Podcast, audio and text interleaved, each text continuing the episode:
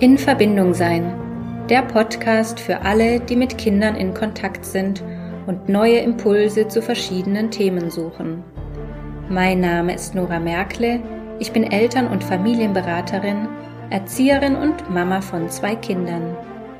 In diesem Podcast treffe ich Menschen, die uns teilhaben lassen an ihrem Wissen und ihrer Erfahrung im Zusammenleben mit Kindern. Schön, dass du dabei bist. Und jetzt wünsche ich dir viel Freude mit der neuen Folge. In der heutigen Episode geht es um ein Thema, das leider unglaublich viele Kinder betrifft. Es geht nämlich um Mobbing. Dafür habe ich Yannick Heile eingeladen. Er hat nach über zehn Jahren Mobbing einen Weg aus diesem Teufelskreis gefunden. Und heute begleitet er Schüler und Schülerinnen. Wie genau seine Arbeit aussieht, darüber spreche ich heute mit ihm. Herzlich willkommen, Janik. Ich freue mich sehr, dass du da bist. Ja, hi Nora, ich freue mich auch hier zu sein. Richtig schön. Magst du uns vielleicht zu Beginn mal ein bisschen mitnehmen in deine ganz persönliche Geschichte?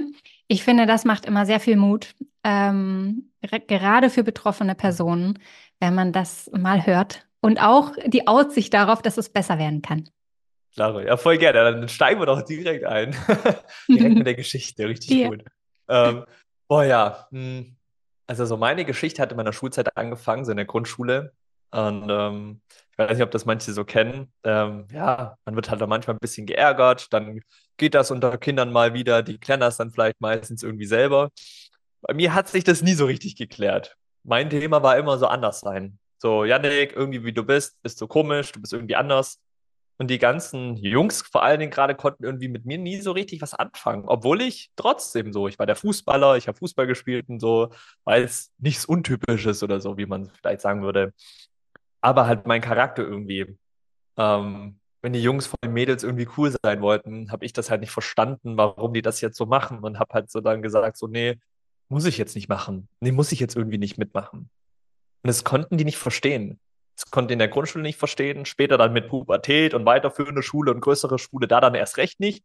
Weil da waren, haben die Jungs sich dann vor den Mädels so richtig cool gefühlt, wenn man sich dann so gegenseitig verletzt und mit so Centstücken gegen die Knochen von den Fingern irgendwie schnippst, bis einer irgendwie blutet, der dann schreit, ja. Und ich war halt dann von 15 Jungs der Einzige, der, der bei solchen Sachen halt nicht mitgemacht hat. Hm. Und das war halt eine Reibungsfläche. Und dazu kam natürlich auch irgendwann, naja, dass mein Selbstbewusstsein ein bisschen viel darunter gelitten hat. Ähm, hatte dann von meiner Family nicht so die, die krasse Stärkung auch in der Zeit, weil mein Papa extrem schwer krank war. Und dann war halt auch so das Familienthema natürlich auch eine Sache, die ich, glaube ich, unbewusst sehr viel mit in die Schule genommen habe. So im hm. Nachgang, mhm. ähm, ja, so dann darüber reflektiert und auch viel mit meinen Eltern drüber gesprochen. Sondern eigentlich der schwierigsten Zeit konnten die nicht 100% für mich da sein. Weil halt klar, Mama hat sich um Papa gesorgt so um die ganze Familie gesorgt und Papa lag irgendwie im Sterben und ähm, das ist dann für eine Family, glaube ich, ganz schön herausfordernd, wenn dann natürlich noch ein Pubertierender da ist, in der Schule nicht so viele Freunde hat oder keine Freunde hat. Absolut. Ja, dann hatte ich einen Klassenwechsel, einen Schulwechsel und ähm, habe dann echt tatsächlich zehn Jahre lang mit dem Thema zu tun gehabt. Ja. Und so hat die Geschichte ihren Start genommen. Mhm. Ja. Jetzt zurückblickend betrachtet, wenn du auf diese Zeit, ich meine, zehn Jahre ist Wahnsinn. Das ist ja absoluter Wahnsinn. Ähm, wie hast du es da rausgeschafft? Boah, das war eine Reise. weil du hast ja. ja gesagt, zehn Jahre ist eine krasse Zeit. Ähm, ja, weil jetzt musst du dir mal überlegen, jetzt ist da so ein 14-, 15-Jähriger, zehn Jahre, also das war mehr als die Hälfte meines Lebens, dass ich mit diesem Thema zu tun habe. Mhm. Und wie habe ich es da rausgeschafft? Ich glaube, durch ganz, ganz viele Dinge, die meine Eltern gemacht haben und probiert haben. Weil du musst dir vorstellen, so zehn Jahre Mobbing, ja, da probieren Eltern ziemlich viel aus. Haben meine zumindest sehr viel ausprobiert. Therapeuten, Psychologen, hierhin gefahren zu einem Seminar, wo man wieder irgendwie mit Kindern spielen sollte. Überlegt, Taekwondo-Training oder so Sachen zu machen. Ähm, Gespräch mit Lehrern geführt, Gespräch mit den Mobbern irgendwie geführt. Und alles hat aber nie so gefruchtet. Ein paar Dinge haben manchmal funktioniert, extrem viele Dinge nicht funktioniert. Und ähm, ich habe irgendwann, und das war dann ja so echt fast so gegen meine Ende der Schulzeit, für mich so einen kleinen Umschwung schaffen können, weil meine Eltern die waren immer sehr, ja, wie soll ich sagen, die waren immer sehr, die haben sich was in den Kopf gesetzt und wollten es wirklich ausprobieren. Und von denen, wo die überzeugt waren, das kann mir helfen, haben die das so lange gemacht, auch wenn ich das am Anfang richtig scheiße fand. Ich gebe mal so ein Beispiel meine Mom, die hat eben, wie gesagt, die hat unfassbar viele Weiterbildungssachen gemacht, weil die einfach gucken wollte, wie kann sie mich stärken, wie kann sie mich supporten, unterstützen, weil irgendwann halt wirklich so diese typischen Wege mit Psychologen und so einfach auch nicht funktioniert haben, weil sie halt, weil halt oft immer bei mir die Schuld gesucht wurde. Meine Mom war so und halt mein Dad auch natürlich, die waren so davon überzeugt, so, ich bin nicht der Schuldige. Ich bin vielleicht ein Teil von diesem ganzen System und habe natürlich meine, meine Eigenermächtigung und die wollten sie mir eigentlich wieder zurückgeben. So dieses, diese Verantwortung zu merken, hey Janik, so, du kannst hier das selbst bestimmen, auch wenn gerade im Außen vielleicht alle gegen dich sind. Ich weiß noch, meine, meine Eltern kamen von so einem Wochenende zurück, wo sie wieder auf so einem Event waren auf einmal fängt an, mir meinem Papa so High Fives zu geben und zu sagen, hey, ich bin klasse, ich bin wertvoll und ich bin gut, so wie ich bin. Meine Mom hat auf einmal angefangen, in meinem, äh, in meinem oh, wie, äh, Badezimmer mit so Kreidestiften auf den Spiegel zu schreiben, du bist wertvoll.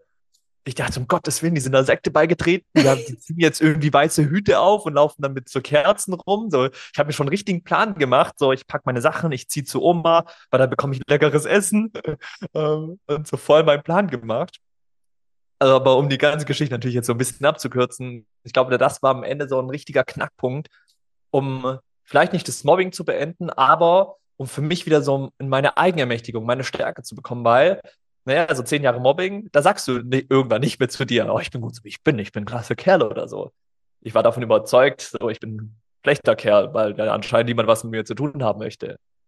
Hm, und mit solchen Sachen hat zum Beispiel angefangen, weil ich dadurch diese Sätze, wie die dann in meinem Bad standen, du bist wertvoll, du wirst geliebt, du bist gut, so wie du bist, so diese mhm. Affirmationen, die konnte ich irgendwann annehmen.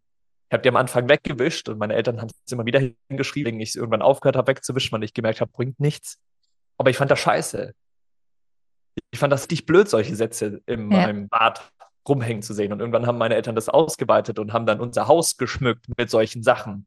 Warum? Damit ich das einfach den ganzen Tag sehe, dass ich gut genug bin, wie ich bin. Ob ich es fühlen konnte? Oh, nee. Aber diese Sätze wurden irgendwann normal. Ich konnte sie irgendwann mal lesen und nicht das Gefühl haben, dass ich gleich mich übergeben muss oder so. Mhm. Und ich glaube, das war ein riesiger Knackpunkt, wo, glaube ich, viele draußen unterschätzen. Weil wenn ich mich zurück oder wenn ich einfach mal zurückdenke, wie viele Eltern, ich erlebe es ja auch immer im Alltäglichen, wenn sie dann sagen, ah, Janik, die Technik, die hat jetzt nicht so funktioniert. Ja, aber wie lange wurde das ausprobiert? Ja, ich habe es mhm. jetzt mal so zwei, drei Wochen ausprobiert. So, ja, okay.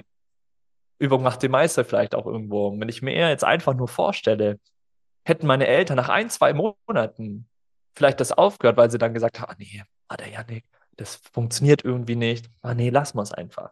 Die waren so davon überzeugt und irgendwann macht's Klick. Und irgendwann mal kann ich das annehmen. Und dann hat das halt echt ein Jahr lang gebraucht, wirklich ein Jahr lang, und ich erinnere mhm. mich dran, weil, weil ziemlich genau nach einem Jahr gab es für mich so einen so Klickmoment im Kopf, wo ich diese Sätze annehmen konnte. Und deswegen war das so unfassbar wertvoll, dass sie das durchgezogen haben, weil ich in dem Moment ja gar nicht erkennen konnte, dass das wertvoll für mich war. Mhm. Also habe ich da viel, ziemlich viel erzählt. Ich hoffe, das war okay. Ja, wunderbar. ja, also ich, ich spüre so auch dieses, dieses Glück zu haben für dich. Ähm, dass deine Eltern da so sehr dran geblieben sind. Wie wunderschön ist das? Und äh, deswegen, also ich wollte dich gar nicht unterbrechen, weil das ist äh, genau das, was du sagst, ja. Also dass Eltern einfach nicht aufgeben. Dass die ja, so sehr ja. da dranbleiben und so sehr davon überzeugt sind, dass ihr Kind richtig ist, so wie es ist. Ja, also mal von dem, vom Grundding her jetzt gar nicht, dass man nicht darüber sprechen kann, dass manche Sachen vielleicht mhm. äh, so nicht funktionieren ähm, ist es doch diese tiefste Grundsatzüberzeugung, du bist gut so wie du bist. Ja, und, und das ist eine Message, die ist super wichtig. Ja, deswegen, ja. da können wir euch noch ein bisschen drauf rumreiten. ja, voll.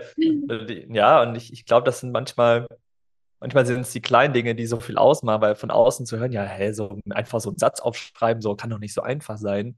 Ja, aber die Zeit, die es ja mit sich bringt, das ist ja so die Challenge, so das dran zu bleiben und für meine Eltern das ja auch vorzuleben. Mhm. Ich glaube, das war so die wahre Kunst, vorzuleben. So, ey, wir zeigen jetzt dem Janik, dass wir uns auch gut fühlen, wie wir sind. Ja. So, dass mein Papa auch meiner Mama High Fives gegeben hat und gesagt hat, hey, du bist spitze, du rockst das jetzt. So, oh, das schön. waren so Momente, die ich alle, glaube ich, nicht bewusst aufgenommen habe, so in dem Dilemma, wo ich damals war. Aber ich habe es gesehen. Mhm. Ich habe es irgendwie, ich habe es ja schon irgendwie aufgenommen, sei es irgendwie unbewusst, das Gehör da, wie Mama und Papa angefangen haben, anders miteinander zu sprechen, gesehen mhm. habe, hey, wenn irgendwas vielleicht Schreckliches passiert ist, wie positiv die doch auch irgendwo an die Sache rangehen, wie sie vielleicht das Gute in der Situation sehen, wie sie daraus vielleicht sogar eine Stärke rausziehen können. So schön. Und, ähm, deswegen waren das, glaube ich, ganz schön große Vorbilder. Ja, dann würdest du dann auch so sagen, dass das eigentlich so mit der entscheidende Unterschied war zu den ganzen anderen Dingen, die ja vorher ausprobiert wurden, beziehungsweise auch die ja, Menschen, mit denen du dann Zeit verbracht hast, ob du hast jetzt vorhin mal einen Psychologen mhm. erwähnt und so weiter. Mhm. Was war denn dann da für dich der entscheidende Unterschied? Dieses Dranbleiben und dieses an dich glauben? Was, was das? Oder was würdest du heute rückblickend sagen? Was hat denn dann den Unterschied gemacht ähm, zu den ganzen anderen Dingen, die ja, letztendlich äh, nicht so richtig gefruchtet haben. Mhm. Ich glaube einfach dieser, dieser Moment, und ich, ich habe ja vorher von so diesem Schaltermoment gesprochen, der so ganz schön lang dann gebraucht hat, nachdem meine Eltern mit solchen Dingen angefangen haben. Wirklich ein Jahr später war da mal mir so, so der Schalter im Kopf, ähm, der, der umgegangen ist, so mit, boah, ey, jetzt guck mal, die, die glauben an mich. Und klar, und die, Mama und Papa, die haben immer an mich geglaubt. Aber ich habe das ja auch und ich kenne das von vielen anderen Jugendlichen so. Klar müssen Mama und Papa einen lieben. So, das mhm. ist halt ja irgendwie so. Das ist ja deren Aufgabe, vielleicht ja auch irgendwo. Aber das dann später wirklich nochmal anders fühlen und wahrnehmen zu können, das war ein entscheidender Punkt, dass ich für mich in so einen nächsten Schritt gehen konnte von, von dieser Eigenermächtigung, wo ich auch vorher gesprochen habe, so von diesem Punkt. Und ich erinnere mich noch ganz stark an dieses Gefühl, was dann kam, so mit, boah, ich habe keinen Bock mehr, es allen recht zu machen mhm. weil ich das die ganze Schulzeit lang gemacht habe. Und dann habe ich für mich, bin ich dann so einen eigenen Weg gegangen, wo ich sagen muss, ich glaube, den muss man nicht machen. Nur ich wurde irgendwann sehr radikal, weil dieses von, ich lasse alles mit mir machen, war dann von einem auf den anderen Schlag so und jetzt mache ich genau alles im Gegenteil. Also Beispiel sowas, dann, dann später war ich dann so 16, 17 und dann gibt es so, so Dorfdiskos bei uns und ich komme aus dem Dorf. Und natürlich ist mit 16 jeder in diese Dorfdisco reingegangen, außer ich natürlich, weil dann wusste ich, das sind ja natürlich alle von meiner Schule. Und als ich dann eben so damit angefangen habe, so alles sehr radikal zu machen, weil ich dann irgendwann verstanden oder auch gefühlt habe, so keinen Bock mehr, jetzt so auf alle zu schauen und denen das Recht zu machen. So, jetzt bin ich mal dran. Jetzt bin ich mal gut genug und lass mal dieses Gefühl auch irgendwie raus. Ähm, dann wollte ich durch alle Ängste durchgehen. Und dann hat, hat so dieses Radikale damals dafür gesorgt, dass ich gesagt habe, ich gehe jetzt in die Disco, komplett alleine, ohne Alkohol, Drogen, was auch immer, um diesen Druck spüren zu wollen. So, ich will mhm. merken, dass ich da stehen kann ja, und mir passiert nichts. Ja. So, die anderen können zwar lachen, die können mich zwar auslachen, dass ich hier bin und die sie alle denken, was macht der Kerl hier? Der hat ja hier absolut nichts verloren. Aber sollen sie doch denken und ich will spüren, dass ich dass ich wie so ein, so ein Superheld-Pose halt irgendwie so dastehen kann, so merkst, naja, komm, feuert weiter, ich habe meinen Schutzschild, so bam, passiert nichts. Dann habe ich solche Sachen gemacht. War das anstrengend? Ja, ganz schön, weil ich weiß noch, wie ich auf dem Weg in die Disco, so ich war komplett nass geschwitzt, als ich angekommen bin. Weil mein Körper ganz schön krass darauf reagiert hat. Und solche Dinge habe ich dann zum Beispiel immer und immer wieder gemacht, die dann später dafür gesorgt haben, für mich auch mehr aus mir raus wiederzukommen. Mhm. Aber das war dann so wirklich, ich glaube heutzutage, wenn ich zurückschaue, braucht es nicht dieses Radikale, dieses und so krass sich so diesen Ängsten zu stellen, ähm, sondern glaube ich einfach auch ein tolles Umfeld irgendwie an Gleichgesinnten. Ja. Ich glaube, das macht, äh, das macht ganz schön viel aus. Ich glaube auch, dass es mit am meisten tatsächlich aus, äh, ausmacht, also auch für das ähm, emotionale Wohlbefinden grundsätzlich. Nur mhm. glaube ich, also, weißt du, wenn du so eine Geschichte hast, also mhm. da wieder rauszukommen in dieses, ich baue mir jetzt irgendwie ein neues Netzwerk auf. So, du hast da diese mhm. Schule, du hast da mhm. dieses Dorf, ja, du hast jetzt auch nur begrenzt Leute zur Verfügung. Also ähm, ich fühle, was du sagst, weil, also ich komme auch vom Dorf und das ist, wenn man so ein bisschen anders ist, nicht so easy. Kann man nicht einfach mal sagen, so, dann mache ich halt mit der anderen was. Mhm. Weil die andere ho hockt auch bei der Clique XY mit dabei. Also das ist nicht einfach ja. so easy, mal ganz praktisch gesprochen. So, mhm. wie geht man sowas an? Ah. Also ich weiß, dass es ja für mich auch nicht einfach war, aber für mich war dieser, für mich war auf einmal, und das war auch total spannend, so diese, diese Angst davor, immer da drin weitergefangen zu sein. Also für mich war dieser Wunsch, aus mir rauskommen zu wollen, jetzt, jetzt mich so zeigen zu wollen, viel größer als die Angst auf einmal. Und die Angst hat eigentlich so meine komplette Schulzeit beherrscht. Die Angst mhm. hat eigentlich gesagt, oh, okay, jetzt hörst du auf mit dem Fußball, weil auch da wird es jetzt schlimmer und oh, da nehmen die Leute dich an. Obwohl es mein liebstes Hobby war, Fußball zu spielen vielleicht. Ähm, also die Angst hat ziemlich viel bestimmt. Und ich glaube, das war halt dann so die Punkt, dass mir Dinge auf einmal wichtiger waren. Oder auch wahrscheinlich vielleicht das erste Mal die Klarheit darüber hatte, was ist mir überhaupt wichtig? So, was ist mir selbst wichtig in meinem Leben? Mich auf einmal mit so Fragen, ja, mit solchen Fragen zu beschäftigen. Was ist mir wichtig im Leben? Was für Werte vertrete ich überhaupt? Und wie will mhm. ich das, was ich in mir drin habe, auch im Alltag irgendwie rausbringen? Mhm. Und das wurde dann größer als die Angst, aber die Angst, ja, aber oh, was ist, wenn du jetzt in den Club gehst und alle dich auslachen? Ja, die war auch da. Die war die ganze Zeit an diesem Abend da. Aber diesen, dieser Drang, so, das merken, so was ich für eine Superpower in mir drin habe, der war noch mal viel größer. Ja, wie schön. Und ich glaube, das war, ja. Und all diese Fragen, die du gerade jetzt auch gestellt hast, die du dir damals gestellt hast, hat es alles resultiert aus dieser Tatsache heraus, dass, ich sag mal, deine Eltern begonnen haben mit diesen Sätzen irgendwann, was ja dann auch eine Überzeugung wird irgendwann äh, und ganze Richtig. Glaubenssysteme werden. Ähm, nicht nur einfach irgendwelche Sätze, die wir kognitiv mal irgendwo lesen. Mhm. Ähm, deswegen ist es ja auch, weil du sagst, diese Wiederholung und dieses ständige ähm, ja, Leben letztendlich und ja. auch Vorleben. Ähm, haben die schlussendlich dazu geführt, dass du dir solche Fragen gestellt hast? Auf jeden Fall. Und dann auch, auch so diese Offenheit, dann, okay, für mich dann auch mal offen zu sein und zu sagen, hey, jetzt gehe ich auch mal auf so ein Persönlichkeitsentwicklungsseminar. So, wo ich auf einmal auch dann selber auf mich gestellt wo, wo dann meine Eltern aber auch glasklar gesagt haben, so, das machst du alleine, wir kommen da nicht mit. So, das ist jetzt dein Event, das ist jetzt deine Möglichkeit, dich entfalten zu können. Sondern war ich mit 17 das erste Mal bei so einem Event und habe dann gemerkt, so, okay, was ich aber auch mit anderen Menschen bewirken kann, wenn ich das richtige Umfeld habe. An Leuten, die mir auf einmal das Gefühl geben, dass sie meine Geschichte verstehen, dass sie meine Ängste verstehen. Das hat die 17 Jahre lang nicht. Ja. So, Leute, die auf einmal sagen, boah, krass, was du da erlebt hast. Habe ich nie gehört bekommen. So, auch nicht bei, bei Therapeuten oder Psychologen, wo ich war. Und ich weiß, es gibt richtig viele tolle. Ich hatte leider nicht so schöne Erfahrungen damit. Ähm, ja, wo einfach mal jemand einem das Gefühl gibt, hey, die Geschichte, die du machst, so krass. Und einfach nur mal diese Empathie zu zeigen, so der, die haben mir nicht mal Tipps gegeben, was ich machen muss, sondern da waren Menschen, die einfach nur mal so gefühlt mit der Hand auf meine Schulter geklopft haben. Mhm. Und so, so, krass, was du da gemacht hast. Und jetzt stehst ja. du hier, jetzt bist du hier. Die dich gesehen haben. Das war für mich schon, ja. boah, Raketen, Treibstoff pur irgendwie. Ja. Und ja. auf den Punkt würde ich gerne nochmal äh, kurz gerne, eingehen, weil es also für viele Eltern merke ich, dass die das Gefühl haben, sie müssen so viel machen. Mhm. Und dass es da überhaupt nicht drum geht. Weißt du, wie ich meine? Ja, voll. So, also das ist auch so eine Last, so ein Riesendruck, den Eltern heute haben. Mhm. Und, und dass es so viel weniger ist. Ja, dass sie das mhm. alles mal wegschieben können und sich nur mal darauf zu konzentrieren, ihr Kind zu sehen. Also wirklich zu sehen. Nicht, was ich ja. sehen will, nicht, was ich gerne hätte, ja. nicht, was vielleicht mal war, sondern mich ehrlich und ernsthaft dafür zu interessieren, welcher kleine Mensch da vor mir sitzt. Und das ist, glaube ich, schon. passiert ja. gefühlt alles. Voll. Und ich, ich glaube, wenn, wenn jetzt Leute zuhören, so man denkt, der ist ja normal. Und ich darf erleben, dass es auch immer wieder nicht normal ist. Wir haben mhm. letztes Jahr mit dem ganzen Team über 600 Familien Gespräche geführt. So, die machen wir kostenlos. Das ist einfach nur, um Familien eine Klarheit zu schenken. Davon haben wir letztes Jahr über 600 geführt. Und da ist es ganz, da ist so ein Durchschnitt, den man, oder so ein roter Faden, der sich durchsieht, weil ganz viele kommen rein und sagen dann irgendwann, ja, so schlimm ist das noch nicht. Und ein Kind nebendran erzählt mir gerade, dass es unter Mobbing leidet, dass es keine Freunde hat und dass es eigentlich unglücklich ist. Aber dann ja. Mama und Papa sagen, ah, ich glaube, so schlimm ist es noch nicht, wir warten mal noch ein bisschen ab.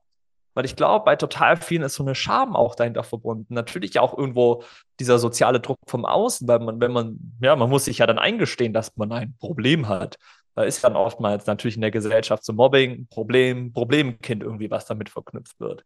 Ja, was eigentlich total schade ist. Ja, weil es ja wieder auf das, auf das Kind abgeladen wird letztendlich. Das Richtig, Kind hat schon ja, das Problem voll. und das wird dann ja. nochmal zusätzlich. Ja, und das, Richtig, was du vorhin ja. auch gesagt hast, dieses Gefühl, mit mir stimmt irgendwas nicht. Ja, alles außenrum ist tippitoppi. Nur mit mir stimmt was nicht. Das ist ja dieses, dieses Riesenproblem, dass Kinder ja immer alles auf sich beziehen. Ja. ja. Und Boah, deswegen total. diese Last, also für so ein Kind das zusätzlich stemmen zu müssen, ist einfach Wahnsinn. Ja, und wie mhm. du sagst, dann dieses Gefühl, dass da nur mal jemand ist, der das einfach nur mal sieht. Ja, voll. Weil meine Eltern haben das ganz lange nicht gesehen. Mhm. Und die haben das dann auch später gesagt. So, wir haben es, glaube ich, zu spät irgendwie ernst genommen. Zu spät irgendwie in, ja, die wussten es ja auch nicht besser. Woher auch? Auch die weiß ich ja, die haben für sich in jeder Sekunde das Bestmögliche gegeben. Was aber natürlich nicht heißt, dass es ja für mich gut irgendwie war. Ja. Sondern auch die haben natürlich am Anfang gesagt, hey, komm, so schlimm ist es doch nicht, ich gehe doch halt mal wieder auf die anderen zu. Ja. Und für mich war das so dramatisch, diese Sätze. Das war so, boah, wie könnt ihr nur? Ihr versteht mich gar nicht. So, ihr fühlt gar nicht, was ich da fühle. Die konnten das nicht nachvollziehen, dass ich kein oder Todesangst irgendwann hatte, Montagmorgens in die Schule zu gehen. So, ich bin mit Bauchschmerzen eingeschlafen und aufgewacht. Mhm. Ja, und das sind ganz, ganz, ganz, ganz viele. Also die offiziellen ja, Zahlen sind schon wahnsinnig erschreckend, aber die von ja. der Dunkelziffer mal ganz zu schweigen. Ja, weil wie viele Kinder sagen nichts, sondern verkriechen sich und denken, mit mir stimmt was nicht. Und ähm, daran äh, müssen wir dringendst was ändern aus meiner Sicht. Genau. Ja, und deswegen äh, hier vielleicht nochmal Eltern zu ermutigen, einfach, ähm, egal was sie denken, zu schauen, was könnte denn meinem Kind helfen und sich halt wirklich mal ähm, mhm. Vielleicht ein bisschen Hilfe zur Hand zu nehmen äh, und nicht immer zu warten. Ja. Ja, also du hast gerade schon so ganz kurz mal deine Arbeit anklingen lassen. Ähm, wie kann man denn mit dir zusammenarbeiten? Also wenn jetzt, ich habe gesehen, du mhm. arbeitest ja auch viel mit Schulen ähm, zusammen. Wenn jetzt das vielleicht Lehrer, Pädagogen oder auch Eltern feststellen und sagen, hey, bei uns in der Schule, da ist irgendwie, ich sehe da schon so ein bisschen Potenzial, da könnte irgendwie ein bisschen was gehen. Ähm, mhm. Wie arbeitest du mit denen zusammen? Mhm. Also mit, mit Schulen tatsächlich äh, gerade weniger. Da sind wir gerade so dabei, so ein neues Konzept auf die Reihe zu stellen. Da hat auch ja gut, ich kann es ja sagen, man, da hat auch dieser Schulbus äh, mal was damit zu tun. So einen altamerikanischen Schulbus habe ich gerade in die Kamera gezeigt, der Nora. Ja. ähm, da, da, hat der mal noch was damit zu tun, weil da sind wir gerade an so ein bisschen was vorbereiten. Ähm, aber ansonsten, wie wir eigentlich hauptsächlich arbeiten, ist tatsächlich eben mit Familien und wirklich mit den betroffenen Kindern auch.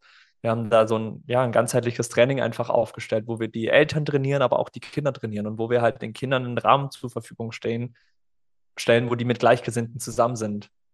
Und ich glaube, das ist halt die Magie, wenn 15 Kids zusammen in so einen Raum irgendwie kommen, auch, auch online, und auf einmal merken, boah, krass, es gibt noch andere von mir.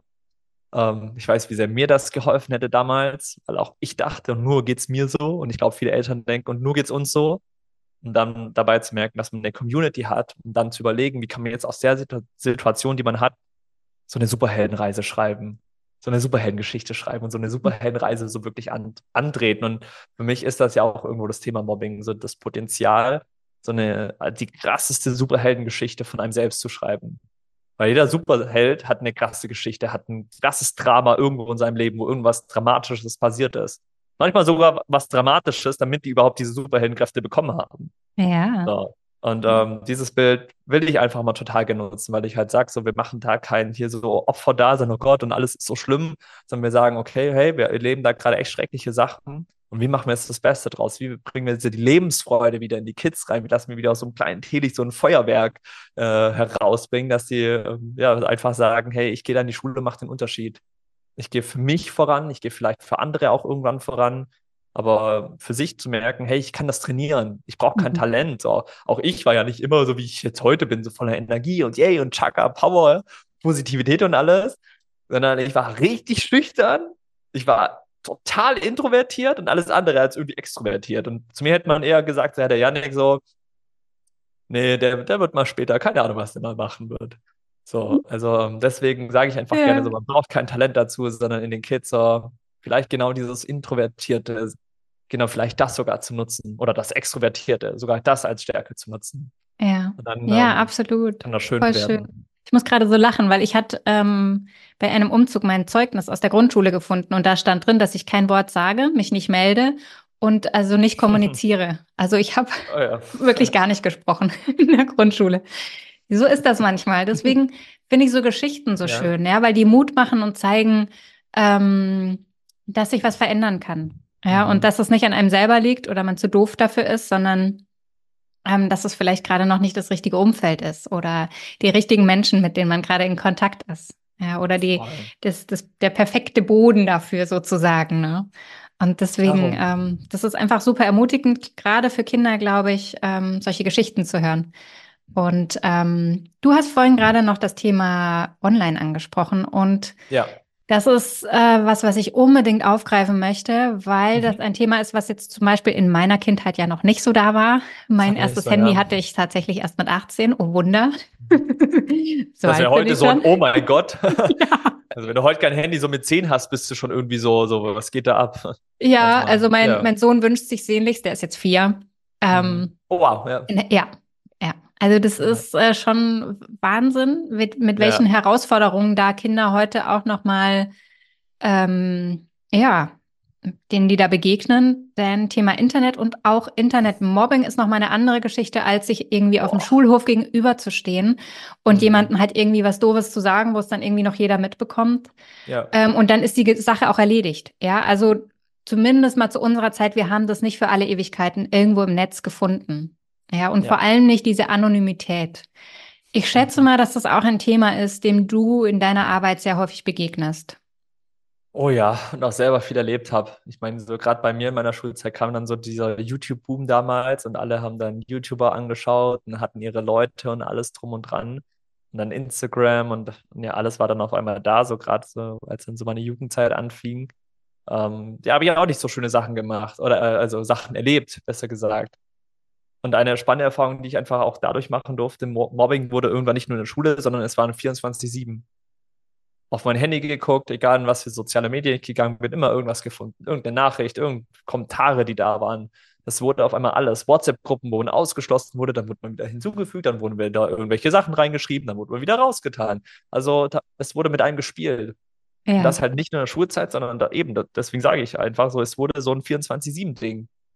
So, es ging daheim einfach weiter. Mhm. Wenn du online irgendwie da warst und dann musst du ja, dieser soziale Druck, der ja dann manchmal einfach herrscht, so, dann musst du ja irgendwie gewisse Leute angucken, weil die vielleicht in einer Klasse irgendwie alle angucken und du willst ja dann auch irgendwie mitreden oder wissen, von was die reden und dann siehst du, dass da auch irgendwelche Sachen irgendwie passieren.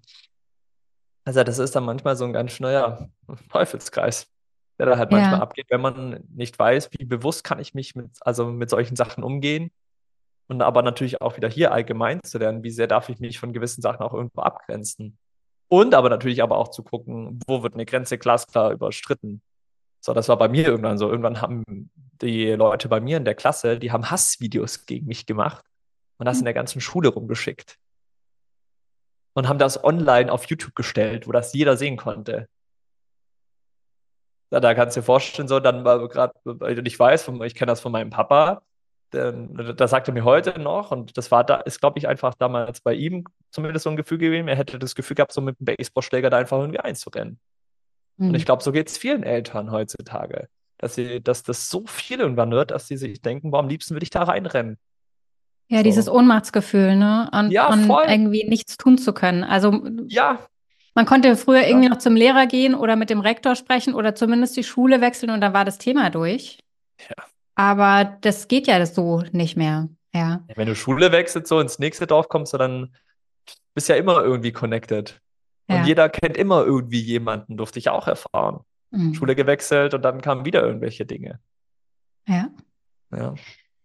Hast du da einen, einen Tipp, wie man damit umgehen kann, wenn das der Fall ist? Oder also ich meine, wir können nicht so tun, als wenn ja. es das nicht gäbe. Und es ist leider mhm. auch an, an den meisten Schulen ja äh, wird es tatsächlich ja auch genutzt, ähm, also beispielsweise WhatsApp-Gruppen für irgendwelche Absprachen. Ne? also ich meine, WhatsApp ist ab 16 und die nutzen es in der, in der Grundschule allerspätestens in weiterführenden Schulen für solche Absprachen, ähm, wo man mhm. als Eltern oftmals auch gar nicht unbedingt was mitbekommt. Oh ja. Oh, ja, das ist so ein, das ist so ein schwieriges Thema, also wie auch eigentlich grundsätzlich mit Mobbing, weil das einfach so individuell ist weil es so unterschiedlich ist, weil es immer wieder, okay, es gibt die eine Situation, aber die eine Situation gibt es, keine Ahnung, 100.000 Mal gefühlt. Dann gibt es nochmal von dieser einen Situation nochmal 100.000 verschiedene Situationen. Ähm, deswegen, ich glaube halt so eine grundsätzliche Sache, und vielleicht fangen wir da wieder so ein bisschen im Vorhinein an, ist zum Beispiel eben das Verhältnis auch von, von Kind und zum Elternteil.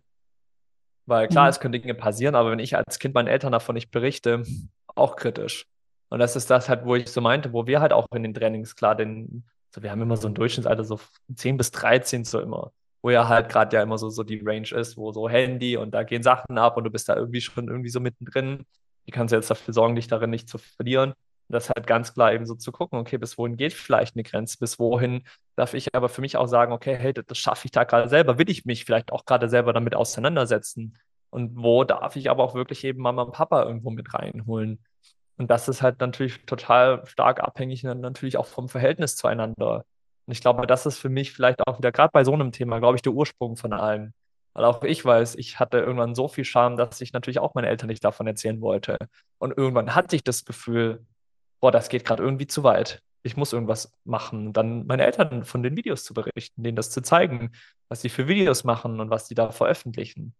Mhm. Und ich erlebe es ja. bei ganz vielen. Und ich glaube, das ist vielleicht gerade sogar einer der, der schönsten Tipps, die man irgendwie geben kann, dass man, glaube ich, auch als ein Elternteil irgendwie beruhigt schlafen kann und weiß, hey, egal was da passiert, so ich weiß, mein Kind, so das kommt auf mich zu, weil es das Selbstbewusstsein vielleicht auch irgendwo drin hat oder den oder das Selbstvertrauen in sich, aber auch in Mama und Papa, dass man das schaffen kann, dass man sich dem Thema gehen oder angehen kann, ohne irgendwie Scham haben zu müssen. Ich glaube, viele Familien sagen, ja, wir sagen bei uns immer alles.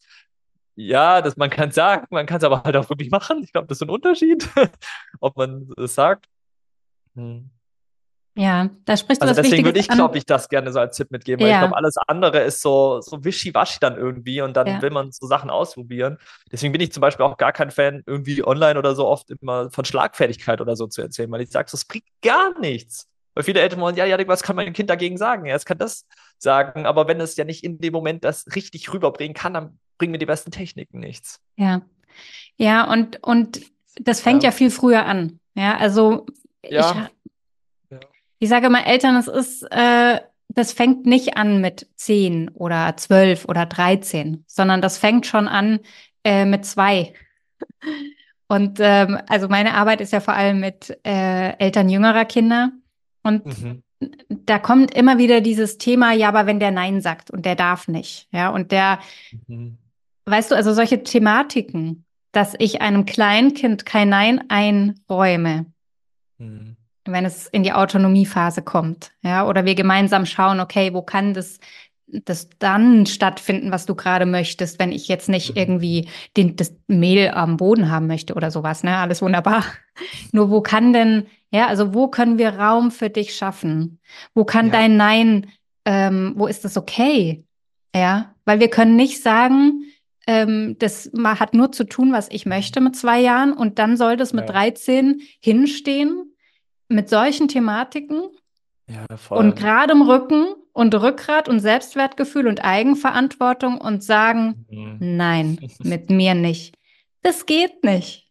Das geht nicht. Ja, und wenn, okay, ja. wenn Eltern natürlich immer mit Strafen und Drohungen agieren oder reagieren auf ähm, mhm. sogenannte Fehlverhalten oder Regelbrüche und so weiter, ja, dann funktioniert das auch nicht, dass die kommen mit 13, weil die Basis die nicht ist. Die Basis ist nicht da, ja. Oder ja. das Fundament, ja. Ja. Und das ja, Vertrauensverhältnis und es wurde ja nicht in Beziehung investiert, sondern es hat halt ein Handel mhm. stattgefunden, den man miteinander irgendwie geschlossen hat. Ja, also du machst, was ich sage, dann bekommst du von mir Liebe und mhm. Fürsorge und weiß ich nicht was. Also das ist ja ein Geschäftsstil mhm. letztendlich, mhm. der da abgeschlossen wird und dann habe ich aber ja nicht auf das Beziehungskonto eingezahlt, mhm. wenn man es mal genau nimmt. Ja. ja, voll. Und deswegen möchte ich so, so, so sehr ermutigen, Eltern immer wieder zu gucken, wo kannst du denn da schon viel, viel früher ansetzen, ja, ja. damit in dieses Beziehungskonto eingezahlt wird. Dass zumindest dann, wenn solche kommt. Thematiken kommen, von denen du jetzt gerade erzählst, die so dramatisch sind, mhm. dass da eine Base ist irgendwie. Voll. Ja, äh, ja gut, also vielleicht ein Tipp oder Ratschlag, den ich mitgeben kann. Ähm, das haben meine Eltern dann auch irgendwann mal angefangen. Die haben irgendwann gemerkt, sie brauchen einen anderen Rahmen, um über gewisse Themen mit mir zu sprechen. Ich glaube, wirst du dich vielleicht auch damit beschäftigen, so, oder wir kennen sie vielleicht selber. Ich komme nach Hause, erst was Mama und Papa fragen und wie war es in der Schule? Ja. Der Klassiker. so ein richtig geiler Satz. So, was ja. sagst du einem, deinem, so, das Kind kommt nach Hause, denkt so, geil, boah, ich habe den Schultag geschafft. Gerade eben, wenn zum Beispiel mit Mobbing zu tun hat, nochmal eine, eine, ganz andere Wichtigkeit, nach Hause zu kommen, sondern du willst irgendwie Ruhe haben und was an, an was erinnern dich Mama und Papa an Schule. Geil, danke, mhm. Staff. Bin direkt wieder irgendwie ein Gefühl drin und was will ich dann natürlich dieses Gefühl gerade nicht durchleben, also sage ich, ja, war gut. So, mhm. Und meine Eltern haben natürlich irgendwann gemerkt, mit dem Janik ist nicht alles gut. Weil ich glaube, Eltern sind auch sehr feinfühlig und kennen ihre Kinder und merken, wenn da irgendwas nicht stimmt. Wenn da irgendwas im Busch ist und man anhand von Gestiken, von Mimiken oder auch von dem, was man sagt oder handelt im Alltag irgendwo merkt, da verändert sich was. Wie irgendwann, dass ich hergekommen bin und gesagt habe, so, ich will kein Fußball mehr spielen. Alarm, Alarm, was geht da? Mhm. so, und ähm, meine, also, weil ich, ich habe zum Beispiel emotionalere Themen, bin ich lieber mit meiner Mama angegangen.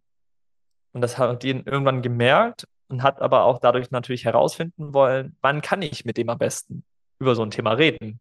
Also haben meine Eltern irgendwann angefangen, dass ich von der Schule nach Hause gekommen bin. Da gab es ein High Five.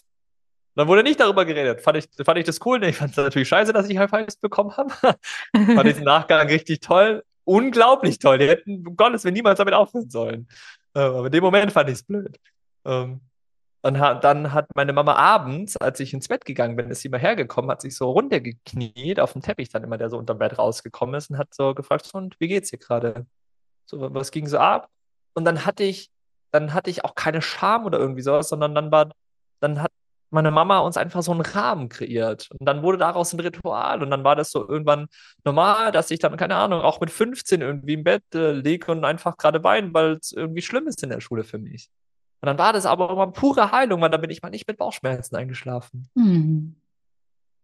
So, und ähm, das war schon echt schön. Mhm. Ja, voll schön. Und auch, ähm, was du sagst, dieses, also es fängt ja schon bei kleinen Kindern an, ne? Wie war es im Kindergarten? Mhm. Äh, was hast du gemacht? Kommt auch, auch oft noch als ja, genau. zweite. Genau. Ja, dann, und die Antwort ist halt einfach immer gespielt, weil was sollen sie auch sagen? Was Wollen sie einen ja, genau. detaillierten Bericht oder sowas? Und ich, ich muss so schmunzeln, weil ich habe ähm, ich habe immer dieses Bild von einem Interview. Ja, also das Kind kommt nach Hause und dann wird das Interview geführt. Ja, das ist ja auch ja, sehr ja. einseitig. Also ja. die Eltern sind die Fragesteller und die Kinder haben halt die Antworten zu liefern. Und mhm. ich sage immer zu Eltern, macht's mal andersrum. Fragt gar nicht, sondern erzählt nur. Mhm. Hey, weißt du, was ich gemacht habe heute Morgen, als du in der Schule warst? Mhm. Also mal zu zeigen, wie geht denn das eigentlich, über sowas zu erzählen? Mhm. Ja, also nicht nur zu erwarten, so du hast abzuliefern, sondern zu sagen, wollte ich dir unbedingt noch erzählen. Heute Morgen, weißt du, was da passiert ist? Und ja, also auch mal nur diesen Raum zu öffnen für du kommst, wenn du soweit bist.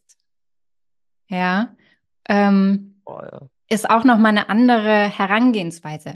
Ja, dann kann man, mhm. wie, wie du ja jetzt sagst, dieses schöne Beispiel abends immer noch mal ähm, da irgendwie so, ein, so eine Bubble eröffnen für, ein, mhm. für einen geschützten ähm, Space äh, was super schön ist und gerade so als Ritual sich ganz, ganz toll etablieren kann.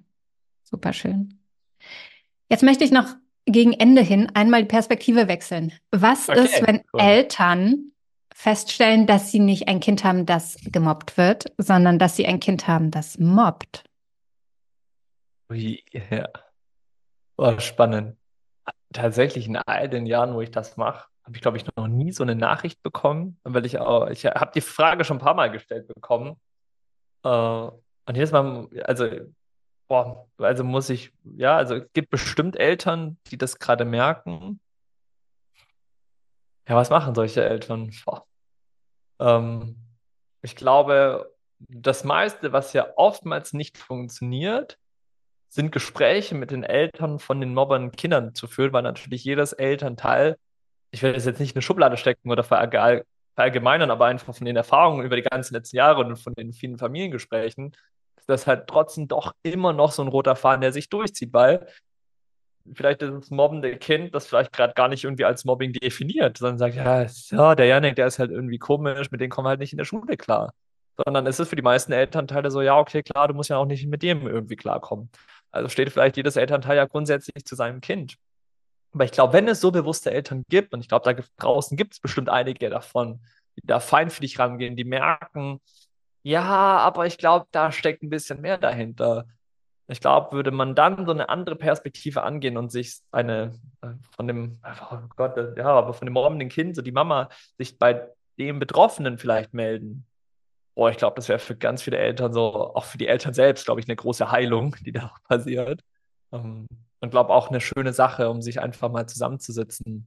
Einfach mhm. mal so den Kindern vielleicht das auch als ein Vorbild vorzumachen, weil ich glaube oft, und ich, ich kenne es ja von der Schule auch, ja, dann wird der eine rausgezogen, dann spricht, spricht die Lehrerin oder so mit dem, dann kommt er nach einer halben Stunde wieder rein und auf einmal ärgert er mich zwei Tage nicht mehr. Und ich denke mir so, ja, aber warum? Und wie? Und was hat, wie gesagt, ich habe diesen Konfliktprozess gar nicht mitbekommen.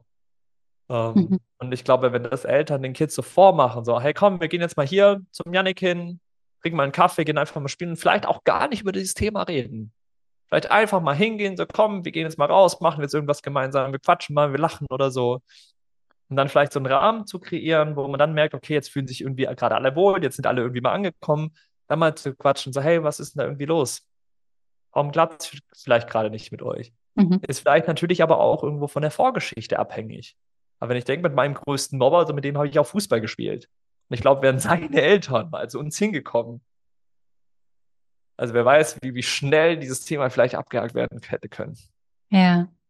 Ja, und auch dieses Kind will ja gesehen werden. Ja, es, ja, es ja. äußert sich zwar anders, ja, und ich glaube, die Gefahr ist auch ganz, ganz groß, dass das dann einfach äh, gewechselt wird. Ja, also dass mhm. der vom Mobber dann einfach zum Gemobbten wird, ja, dass mhm. er dann so diese Schuldposition übernehmen muss oder sowas. Also mhm. kennst du vielleicht auch aus deiner äh, Zeit, also ich kann mich erinnern, dass dass die dann irgendwie auch so diese Rolle inne hatten. Also die konnten da irgendwie auch eigentlich nicht mehr selber raus. Ja. Sie waren halt einfach die, die immer einen blöden Spruch gebracht haben. Sie waren halt immer die, die irgendwie den Unterricht gestört haben. Ja, genau. Ähm, es waren halt immer die, die sowieso vor die Türe geschickt wurden, ja. Also die ja. haben auch schon nichts anderes mehr erwartet.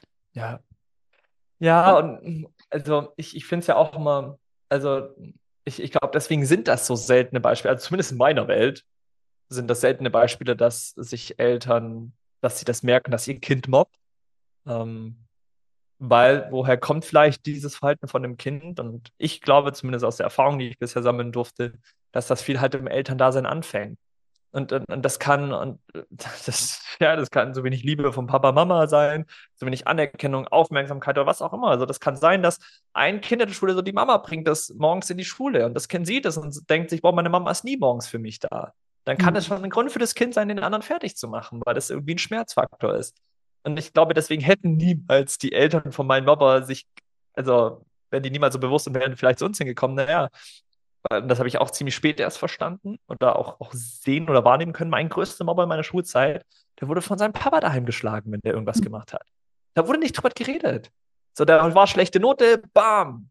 Der hat irgendwie, und äh, das hat mir dann mein Papa erzählt, also, weil er das ja oft gesehen hat, so, wenn der bei einem Fußballturnier jemanden umgegrätscht hat, der Vater ist aufs Spielfeld gerannt und hat vor allem ihm eine mitgegeben. Sowas fällt dir ein. Und ich glaube, ja. das wären nicht die Eltern gewesen, die zu uns nach Hause gekommen wären und gesagt hätten, hey, ja, wir spüren, da ist irgendwie was. Auch schwer, weißt du? Ja. Und deswegen möchte ich auch nochmal ähm, einladen dazu, auch diese Perspektive zu sehen. Ja, ich möchte solches mhm. Verhalten überhaupt nicht rechtfertigen oder in Schutz ja, nehmen. Und ja. gleichzeitig kommt ja kein Kind böse auf die Welt. Nee. So, deswegen auch trotzdem zu schauen, was ist dir passiert, dass du so sein musst. Mhm. Ja, was gibst du hier gerade weiter? Mhm. Okay. großes Thema, gell? Wahnsinn, Wahnsinn. Ich hoffe, dass wir ganz vielen trotzdem Mut machen konnten. Und ähm, vor allem möchte ich alle, die da zuhören, einladen, wenn ihr da irgendwie was mitbekommt, holt euch einfach mal Hilfe dazu ähm, und geht auf jeden Fall in Beziehung und in den Austausch. Das ist äh, so, so wichtig. Äh, ja, letztendlich fürs ganze Leben. ja. Oh ja, naja. Ja.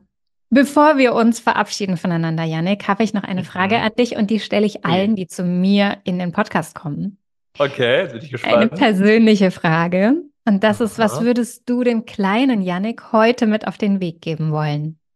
Oh, das ist eine schöne Frage. Hm. Hm, was würde ich dem kleinen Yannick gerne mitgeben wollen. Hm. Auch wenn ich es vielleicht, glaube ich, damals diesen Satz vielleicht nicht verstanden hätte direkt, hm, sagt mir, glaube ich, mein Gefühl, dass der Yannick in, in dem Moment vielleicht sowas gebraucht hätte, wie vielleicht kein, kein Spruch oder so, sondern einfach der, jemand, der starr steht, so auf die Schultern klopft, irgendwie so ein Nicken zuwendet und sagt so, machst du schon. Mhm. Sehr schön.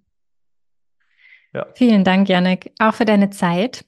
Erzähl mal noch kurz, ähm, wo man dich jetzt findet. Also vielleicht haben hier Eltern zugehört, die mhm. sagen, hey, mein Kind steckt genau in dieser Zeit oder das sind Themen, die sind für uns in der Schule gerade relevant. Wie mhm. kann man dich erreichen, wo finden und so weiter? Mhm. Also wenn man so äh, die, die, ja, die andere Art und Weise, wie wir das vielleicht machen, so kennenlernen möchte, dann kann man gerne mal auf Instagram auch, glaube ich, vorbeischauen, at Yannick Heile. Und da findet man einfach mal so ein paar Insights von unserem Alltag. Da teile ich immer wieder so ein paar Sachen so aus den Kids-Trainings, die wir machen, ein paar Erfolge, gebe einfach Familien da auch einen schönen, authentischen Einblick, damit die so merken, hey, guck mal, was heißt es, wenn ich ein Kind wirklich einfach in ein Training reinstecke, sage ich mal, wo Gleichgesinnte da sind, wo alle sagen, hey, ich schreibe jetzt meine eigene Superheldengeschichte. Ich gehe jetzt mein Selbstbewusstsein, mein Selbstvertrauen, meine Energie und alles an. Äh, und ansonsten in der nächsten Zeit haben wir immer jeden Sonntag so eine Aufzeichnung am Laufen von unserem Familienseminar. Das hat mal live stattgefunden. Da können sich Familien komplett kostenlos dazu anmelden. Da gehen wir nochmal so zwei Stunden einfach in so ja, Themen rein, so Spiel des Mobbings, gehen da zu dem, was wir gerade gesagt haben, so mit, ah, okay, der wird von seinem Papa geschlagen und die Hintergründe und all dieses ganze Spiel drum und dran, was da so passiert, wie Kinder das Spiel vielleicht gewinnen können und wie sie dadurch ein Selbstbewusstsein aufbauen können. Gehen wir da an, das ist eine tolle Möglichkeit, um vielleicht mal so reinzutauchen und schon mal so die Art und Weise, wie wir unsere Trainings machen, kennenzulernen, weil ich glaube, dann merkt man sehr schnell, oh, das passt oder ah, der Kerl ist irgendwie nicht so für mich. Äh, dann kann man mal zwei Stunden investieren und merkt und merkt danach, ob das gut ist oder nicht. Ja. ja. Ja, das ist, also vielleicht können wir da auch gerade nochmal noch mal ganz kurz anhängen. Ähm, ich glaube, dass es halt super wichtig ist, dass das matcht zwischen den ähm, ja, Menschen. Ne? Dass das irgendwie jemand ist, wenn man mit dem arbeitet. Also ich mache zum Beispiel auch meine, meine ersten Gespräche immer kostenlos, also ein Kennenlerngespräch. Ja. Also mhm. auch mit den Menschen, mit denen ich äh, zum Thema Trauma arbeite, weil das ist so, so, so wichtig, dass man das Gefühl hat, so bei dem kann ich einfach mal sein. Ja. Also ich muss niemand darstellen, ich muss niemand sein, ich muss niemand werden, ich werde nicht bewertet, beurteilt mhm. und in Schubladen gesteckt. Und dafür muss es, glaube ich, menschlich einfach, muss man sich so ein bisschen äh, mögen, sage ja, ich jetzt mal. Total. Ganz und ich glaube, deswegen ähm, würde ich auch gerne Eltern wirklich einladen wollen. Die sollen sich mal so ein Seminar anschauen oder wir machen auch immer wieder ähm, so kostenlose Beratungsgespräche und dann sollen die mal die Magie erleben, wenn eine Familie wie hier so auf Zoom sitzt und ein Kind dann mich mal kennenlernt und dann mal zu merken, was das mit dem Kind macht, wenn es auf einmal jemanden erlebt, der ähnlich am Alter irgendwie dran ist, der die heutige Zeit einfach nochmal ganz anders verstehen irgendwie kann. Und dann zu merken, dass dieses Kind vielleicht denkt, so war der Janik, der hat ja auch eine Superheldenreise gemacht. Vielleicht kann ich die ja jetzt auch schreiben. Und das wünsche ich mir ganz viele Eltern, dass sie so diesen Moment mal erleben. Und dafür, klar, muss man eine Entscheidung treffen, muss man irgendwie mal so den ersten Schritt gehen und sagen, oh, jetzt trauen wir uns halt mal. Aber ja. ja Voll schön. Ich meine, das bringt auch dieses Internet ja wieder mit sich. Ja. Dass wir viele Menschen erreichen können und so auch Mut machen können. Also es ist immer, äh, hat immer zwei Seiten, so eine Medaille, ne? Das stimmt, ja. Genau. Vielen, vielen Dank, Janik, für deine Zeit, für deine ähm, Vision auch und äh, für deine Dank. wertvolle Arbeit mit Kindern und Eltern, Jugendlichen, wie auch immer. Ich danke dir, dass du das mit uns geteilt hast und verabschiede mich. Ja, vielen Dank, Nora. Toll, dass wir das Thema hier angehen durften, dass es hier Platz hatte. Ciao. Schön, dass du heute mit dabei warst.